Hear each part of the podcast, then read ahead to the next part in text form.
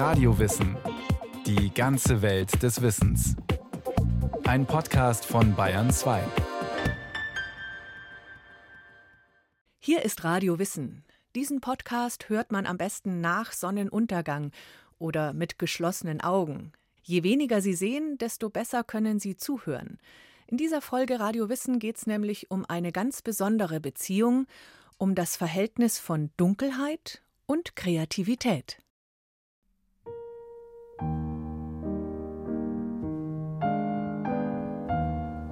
Gehst du ins Dunkel mit einem Licht, kennst du das Licht. Willst du das Dunkel kennen, geh dunkel, geh ohne Sicht und entdecke, auch das Dunkel kennt Blühen und Singen und das Queren dunkler Pfoten und dunkler Schwingen. Geh dunkel, geh ohne Sicht, empfiehlt der amerikanische Essayist Wendell Berry. Sich im Finstern aufzuhalten, sind Menschen hierzulande nicht mehr gewohnt, seit die Glühbirne Einzug gehalten hat. Straßen, Häuser, Plätze, alles wird künstlich beleuchtet, sobald die Erde sich in den Schatten hineindreht und die Nacht anbricht. Lichtkuppeln hängen über den Städten. Die Schwärze wird ausgelöscht, die Milchstraße ist nicht einmal mehr zu erahnen. Das Licht sei notwendig, argumentieren manche, zu unheimlich, zu bedrohlich erscheint ihnen das Dunkel. Dabei übersehen sie das Positive, das der Finsternis innewohnt. Himmlischer als jene blitzenden Sterne dünken uns die unendlichen Augen, die die Nacht in uns geöffnet. Unendliche Augen, die die Nacht in uns öffnet, jubelte der Dichter Novalis vor mehr als 200 Jahren in seinen Hymnen an die Nacht. Komponisten und Liedermacher besingen die Nacht.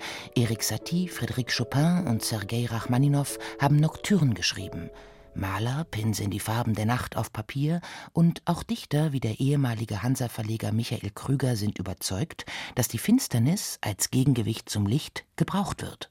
Jeder, der sich mit Poesie beschäftigt, kommt irgendwann auf die novalischen äh, Konzepte der Nacht und des Dunkels, also die Abwesenheit des Tages, die äh, Rückkehr zu sich selbst, das Ende der Geschäftigkeit mit den Weltdingen und die Einkehr bei sich selber. Insofern muss jeder, der Gedichte schreibt, einmal durch die Nacht hindurchgehen. Die Philosophen der Aufklärung setzten eher auf das Licht der Vernunft, auf den Verstand, um das Dunkel des Unwissens und Aberglaubens zu überwinden. Doch die menschliche Kreativität wird auch aus anderen Quellen gespeist. Anna Steidle, Professorin der Hochschule für öffentliche Verwaltung und Finanzen Ludwigsburg, hat eine Studie zur Wirkung des Lichts auf den Menschen durchgeführt. Wir wissen eigentlich, Räume wirken viel darüber, welche Botschaften sie senden und was ich damit verbinde. Und mit gedimmtem Licht verbindet man eben eine eher gemütliche, informelle Situation, in der man sich auch entspannen kann, in der man jetzt nicht eben so arg bewertet oder beobachtet wird wie im Arbeitsleben oft. Und das kann eben diesen freieren Denkstil hervorrufen, der unter anderem auch günstig ist für kreatives Denken. Steidles Probanden wussten nicht, worin genau der Test bestand, dem sie sich unterzogen. Dass nämlich untersucht werden sollte, wie sich bestimmte Helligkeitsstufen im Raum auf ihren Einfallsreichtum auswirken. In diesem Experiment haben wir die Helligkeit im Raum manipuliert. Physikalisch korrekt ist hier die Bezeichnung Beleuchtungsstärke. Wir haben das entweder sehr gedimmt eingestellt bei 150 Lux, bei einer normalen Bedingung von 500 Lux oder sehr hell gemacht bei 1500 Lux. Und während die Probanden, also die Teilnehmer in diesem Raum saßen, haben sie dann unterschiedliche Aufgaben bearbeitet. Eine zum logischen Denken und eine Kreativitätsaufgabe. Und da sollten die Teilnehmer sich vorstellen, sie kommen auf einen fremden Planeten und sollten ein Alien malen. Und es wurde dann ausgewertet, quasi wie ungewöhnlich dieses Alien war. Die Testräume waren also niemals ganz dunkel. 1500 Lux entspricht einem grellen Arbeitslicht. 500 Lux ist als normale Bürobeleuchtung vorgeschrieben. Bei 150 Lux ist das Licht gedimmt. Wir haben verschiedene Kreativitätsaufgaben eingesetzt. Bei der Alien-Aufgabe, die wird so ausgewertet, dass man sagt, Kreativität ist das, wenn man sich vom Bekannten löst, wenn man sich vom Standard löst. Das heißt also, wenn man zum Beispiel ein Alien malt, das eben nicht aussieht wie ein Mensch, also das zum Beispiel mehr als zwei Arme oder Beine hat, das zum Beispiel bestimmte Sinnesorgane hat, die wir nicht haben oder in einer anderen Anzahl, dass irgendwelche Superkräfte hat. Das heißt also, die unkreativen Aliens in unserer Aufgabe waren eben so, dass sie eigentlich aussahen wie Menschen mehr oder weniger oder vielleicht noch wie Mr. Spock, dass die Ohren ein bisschen verändert waren. Und die richtig kreativen Aliens sahen dann zum Beispiel aus wie ein Schwamm oder wie ein Tintenfisch. Eine andere Aufgabe bestand darin, sich möglichst viele Verwendungsformen für einen Ziegelstein auszudenken. Das Übliche, der Mauer- oder Hausbau, sollte außen vor gelassen werden. Sehr kreative Antworten sind dann Antworten, die eine bestimmte abstrakte Eigenschaft des Gegenstandes, zum Beispiel, dass der Ziegelstein rot ist, dafür verwenden, dass man also sagt, zum Beispiel, man könnte den roten Ziegelstein auch malen und diese Substanz dann als Grundlage für die Herstellung eines roten Lippenstiftes zu verwenden. Die Antworten wurden ausgezählt und bewertet. Das Ergebnis war deutlich. Was sich dann gezeigt hat in unseren Untersuchungen, war, dass die Personen beim gedimmten Licht eben besonders kreativ waren, dass sie dort besonders originelle, ungewöhnliche Vorstellungen sich gemacht haben, dass sie aber in den beiden helleren Bedingungen besser bei der analytischen Denkaufgabe abgeschnitten haben. Das Ganze lässt sich so erklären, dass bei der gedimmten Beleuchtung die Leute eher das Gefühl hatten, dass sie ein bisschen mehr freier von Zwängen sind, dass sie deswegen vielleicht auch eher sich getraut haben, um die Ecke zu denken. Und das ist eben günstig fürs kreative Denken, ist aber nicht so günstig für unsere logische oder analytische Denkleistung. Solche Ergebnisse machen sich auch manche Firmen zunutze und gehen dabei noch einen Schritt weiter. Sie schicken ihre Mitarbeiter auf Veranstaltungen, die sich in völliger Finsternis abspielen.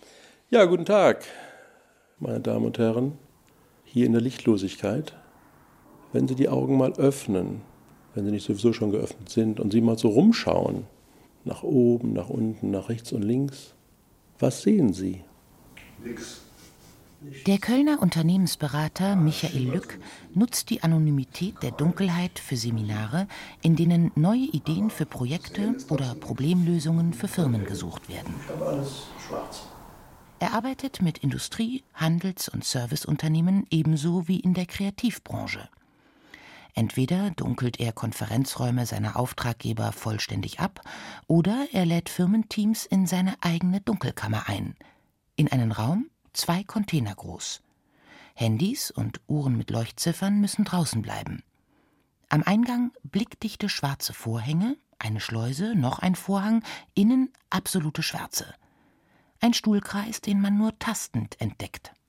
Die Dunkelheit beruhigt die Menschen ungemein. Wer nichts sagt, ist nicht anwesend. Und ich weiß aus verschiedenen Seminaren im Bereich der Persönlichkeitsentwicklung, im Teambuilding, dass die Menschen, die ganz lange nichts sagen, die also eine halbe Stunde lang dann ruhig sind, dass die dann einen entscheidenden Impuls mitbringen, um das Unternehmen, das Team in dem Augenblick weiterzubekommen. Nachdem die Alpha-Tierchen vorher so ihr Pulver verschossen haben. Keine gute Zeit für Vielredner, die ständig wiederkäuen, was sie schon oft gesagt haben. Neue Ideen und Handlungsmöglichkeiten sind gefragt. Geistesblitze im schwarzen Container seien deshalb möglich, weil die Konzentration der Teilnehmer enorm gesteigert sei, sagt Michael Lück. In den Teambuilding-Seminaren merke ich, dass diese Leute, die so nachher den Impuls bringen, das sind so die grauen Mäuschen, die grauen Mäuseriche, die sich sonst nicht trauen, was zu sagen. Und wenn wir die gleiche Aufgabenstellung hätten bei Licht, ja, wo die dann ganz genau gucken, wie reagiert der Chef, wenn ich überhaupt was sage. Verdreht er die Augen, verzieht er den Mundwinkel. Diese Art von Führung macht den Menschen Angst und deswegen kommen sie in solchen Situationen nicht dazu, ihre eigenen Ideen in das Team einzubringen. Das weiß man auch aus vielen anderen Studien, dass natürlich Dunkelheit eine gewisse Anonymität birgt. Auch schon gedimmtes Licht kann dazu führen, dass ich mich weniger von anderen beobachtet fühle, weniger von anderen bewertet. Und das hat natürlich was Befreiendes für die Kreativität also die Dunkelheit schützt und schafft deswegen Klarheit. Wo drückt es im Team?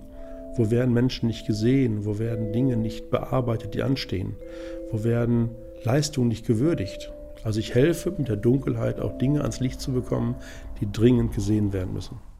So wie der Fotograf in seiner Dunkelkammer aus den Negativen die Fotos entwickelt und für jeden sichtbar macht.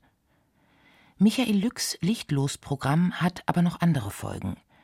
Die Dunkelheit trage dazu bei, dass Menschen sich stärker als Team fühlen, sagt er. Wir haben mehr ein Miteinander. Dieses Thema Achtsamkeit und dieses Thema wir gemeinsam arbeiten an diesem Thema ist in Dunkelheit viel stärker ausgeprägt. So dieses Ellenbogenthema, ich muss mein Ding durchsetzen ne, und ich kämpfe gegen dich, das ist in Dunkelheit ganz, ganz schwach ausgeprägt. Finsternis bringt Ruhe.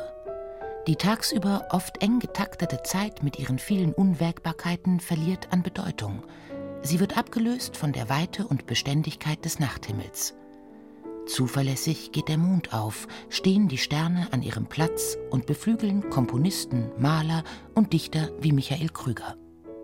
Meine Texte sind, da ich ja ein schwer arbeitender Mensch war tagsüber, sowieso im Kopf entstanden und nicht zu sehr auf dem Papier. Ich habe viele Dinge eben jahrelang mit mir rumgetragen, ein bestimmtes Bild, eine bestimmte Wendung und bin jeden Morgen, und im Winter war es dann tatsächlich noch Nacht, sehr, sehr früh aufgestanden, um das, was dann unbedingt heraus wollte, aufzuschreiben.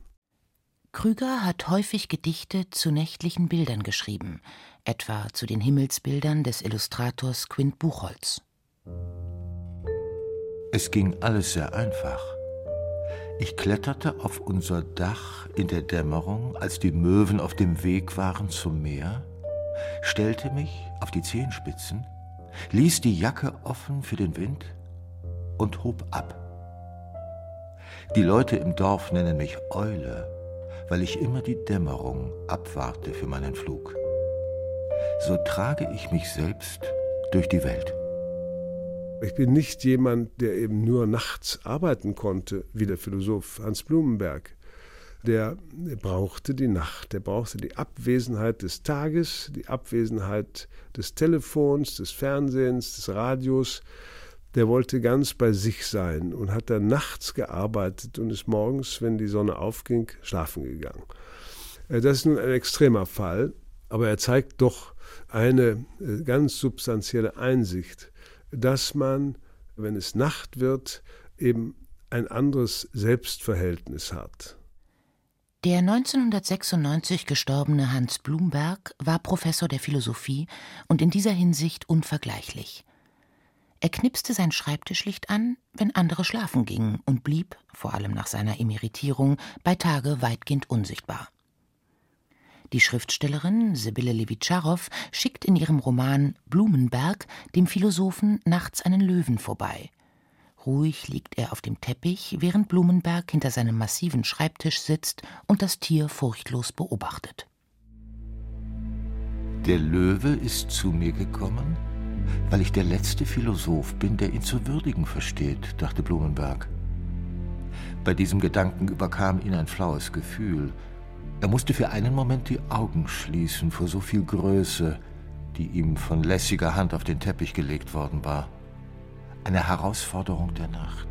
Spät, um Viertel nach drei, wie ein Blick auf die Uhr ihm bewies, als er die Augen wieder öffnete. Jeder versucht natürlich das Dunkel, und das Dunkel ist eben die Abwesenheit des Lichts, äh, die Abwesenheit der Klarheit, die Abwesenheit der Kontur. Und jeder versucht dem Dunkel eine Sprache zu geben jeder von uns, ob er Gedichte schreibt oder nicht. Das heißt, wir alle, wenn wir mit Sprache umgehen, versuchen wir aus dem dunklen, vorsprachlichen, lichtlosen etwas Lichtvolles zu machen. Und dass das Dunkel natürlich noch viel stärker einlädt dazu, das hat mir immer eingeleuchtet. Auch Maler lassen sich vom Zauber der Nacht anregen. Erst das Dunkel ermöglicht den Blick auf die Lichter des Himmels, auf Sternbilder und Planeten, auf den zu- und abnehmenden Mond, auf tanzende Polarschleier. Caspar David Friedrich war vom Mondlicht angetan, und Vincent van Gogh, der mit einem Kranz von Kerzen auf dem Hut mehrfach den funkelnden Sternenhimmel über dunklen Orten gemalt hat, schrieb 1888 aus Südfrankreich in einem Brief an seine Schwester es will mir oft scheinen, dass die Nacht noch farbiger ist als der Tag. Seinem Bruder schildert er die Farbenpracht, die er im Dunkeln am öden Strand gesehen hatte.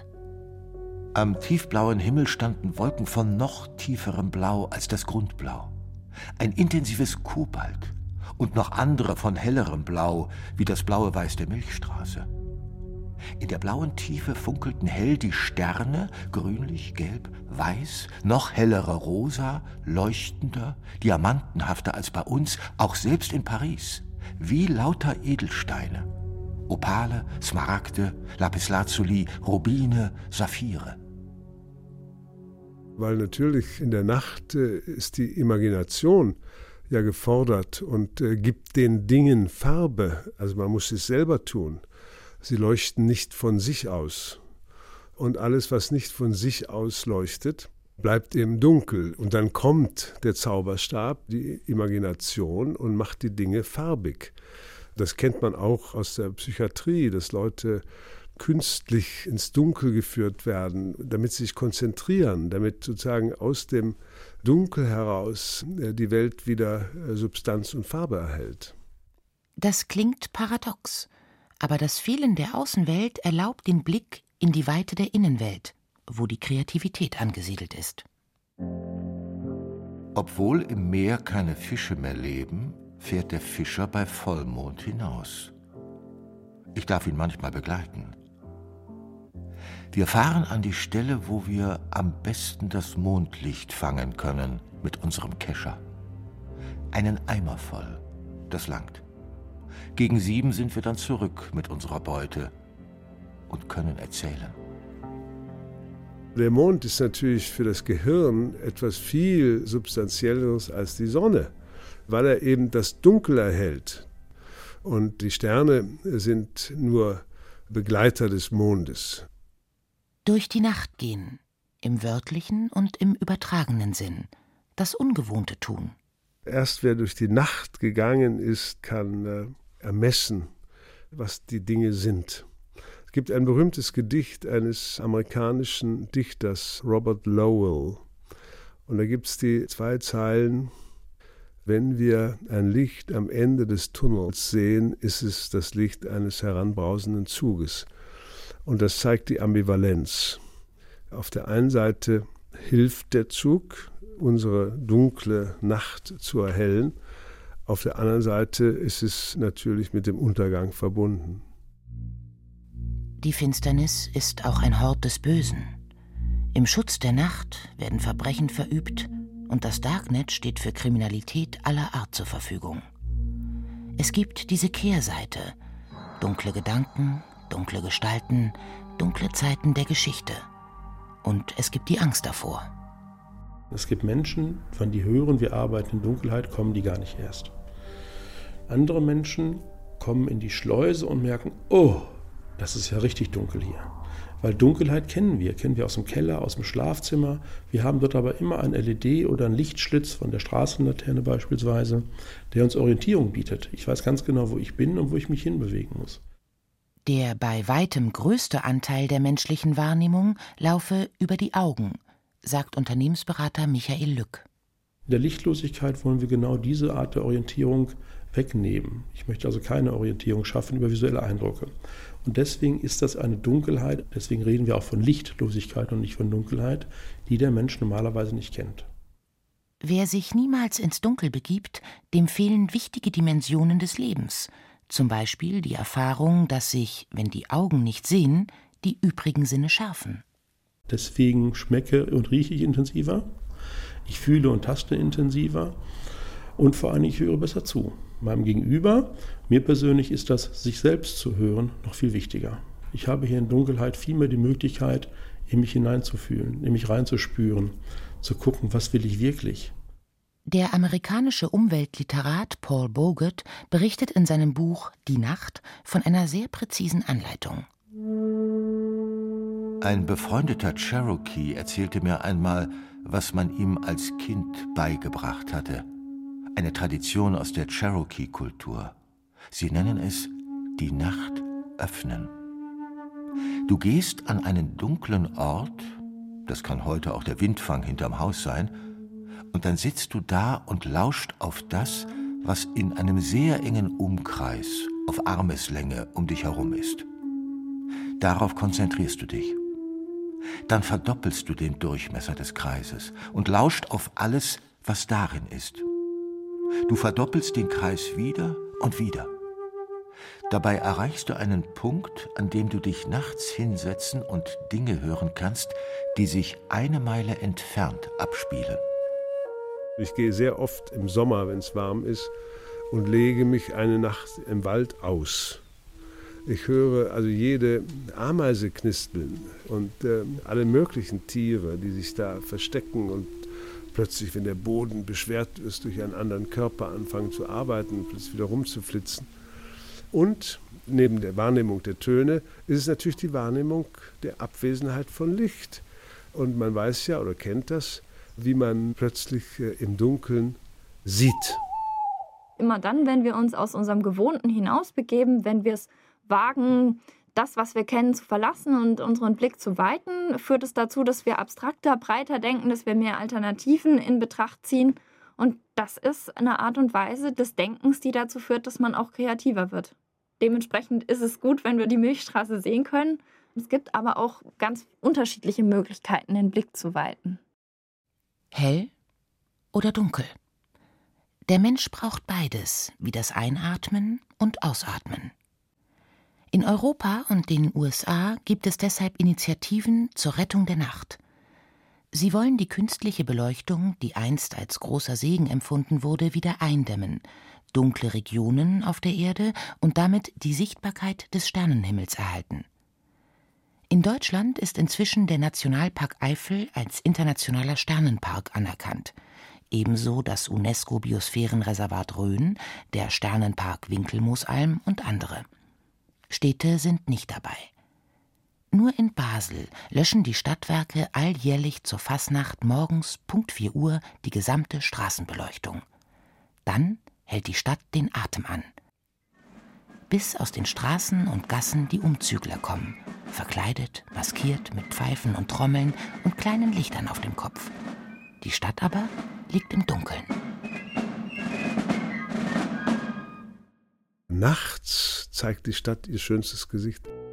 Ich bin oft, oft, oft in Rom nach Mitternacht von der Villa Massimo mit dem letzten Bus in die Stadt gefahren und dann von der Stadt in verschiedenen Wegen wieder nach Hause gelaufen. Also drei, vier Stunden. Rom ist Stein. Es ist der nackte Stein. Die Macht, die steinerne Macht. Tagsüber ist Rom Mode, Autos, Gestank, laut, äh, laute Stimmen, äh, Musik. Aber nachts zeigt sich ihr wahres Gesicht von Rom. Und das ist das Schöne, was man eben nur nachts erleben kann.